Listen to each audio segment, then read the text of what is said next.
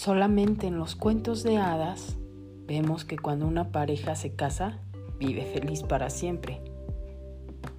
Porque la realidad es que los recién casados tienen que empezar a afrontar algunos problemas y diferencias que se presentan, si es que están dispuestos a seguir adelante con su relación.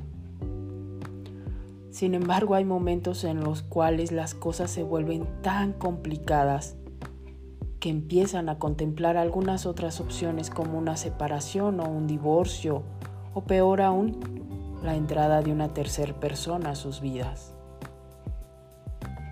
La vida siempre es complicada, ya sea que estés casado, soltero o divorciado. Sin embargo, debes pensar que la hermosa familia que has formado no puede quedar a la deriva que Dios derramará muchas bendiciones en tu hogar conforme afrontes las crisis y aprendas a depender de Él. Y sobre todo contemplar el hecho de que son seres diferentes con temperamentos complementarios e historias complicadas, así como heridas en ambos.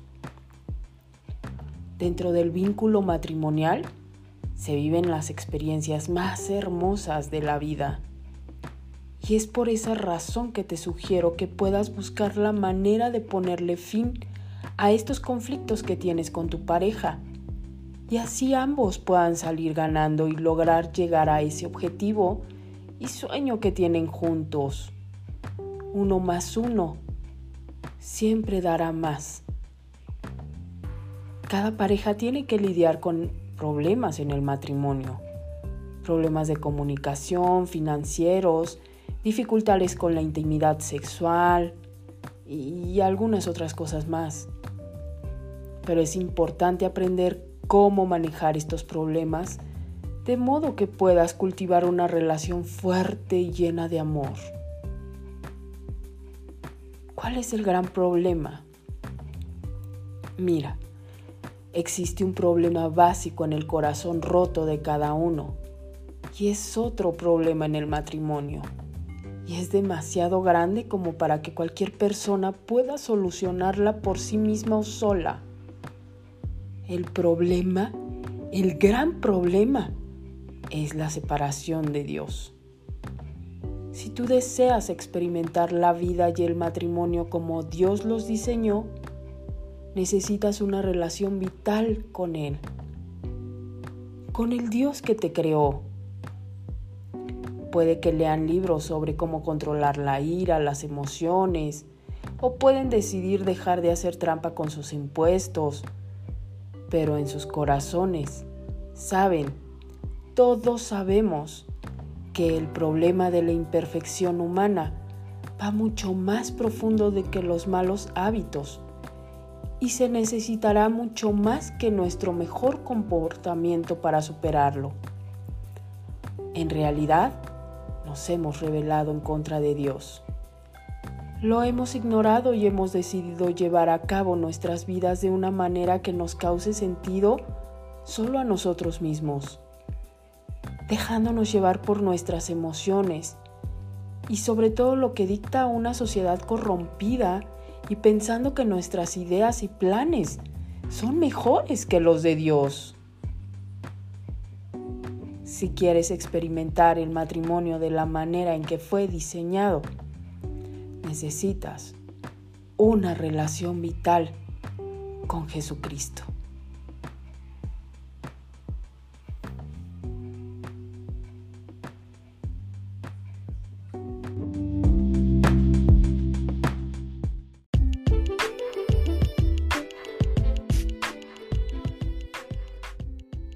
El matrimonio. Fíjate, cualquiera que sea el estado en el que te encuentres, ya sea casado, soltero, divorciado viudo, la Biblia ordena a todos que honremos el matrimonio. Tristemente el matrimonio ya no es honrado por todos en nuestra sociedad.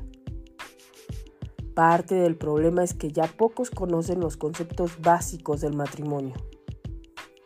Dios diseñó el matrimonio y espera que nosotros lo defendamos a capa y espada, pues en la Biblia existen al menos cuatro propósitos divinos para honrar el matrimonio. Escuchemos cuatro puntos. 1. El matrimonio es el plan de Dios, pues Dios inventó el matrimonio cuando nos creó. El matrimonio es entre un hombre y una mujer. Podrán haber muchas clases de relaciones, pero esas no son matrimonio. Fíjate, en 1 Corintios 11:11 11 dice, en el plan de Dios, los hombres y las mujeres se necesitan mutuamente. Dios une a una pareja en matrimonio y está destinado a ser permanente de por vida. Punto número 2. Dios creó el matrimonio para la protección de los niños. Todos sabemos que los niños crecen mejor, más sanos y más fuertes cuando están en una familia estable con una mamá y un papá. En el Salmo 127.3 dice, los hijos son una herencia del Señor, los frutos del vientre son una recompensa. Por eso el matrimonio crea un refugio y seguridad para cuidar esta herencia y regalo. Son un regalo. Punto número 3. Dios creó el matrimonio para la perfección de nuestro carácter. Pues es en las relaciones que aprendemos a ser generosos, pacientes y amorosos. Ninguna relación tiene mayor impacto en tu vida como es el matrimonio. Mira, en Proverbios 18.1 dice, el que es egoísta solo piensa en sí mismo y no acepta ningún consejo. Una vez que me caso, ya no puedo pensar en mí solamente. Tengo que pensar en nosotros. Y punto número 4. Dios creó el matrimonio para la construcción de la sociedad. El matrimonio es la base de cada comunidad, nación, sociedad y cultura. Si sabes algo de historia, sabes que de donde los matrimonios son fuertes, las culturas y las naciones son fuertes. Igualmente, donde son débiles, las culturas y las naciones están en declive. Cuidemos el matrimonio.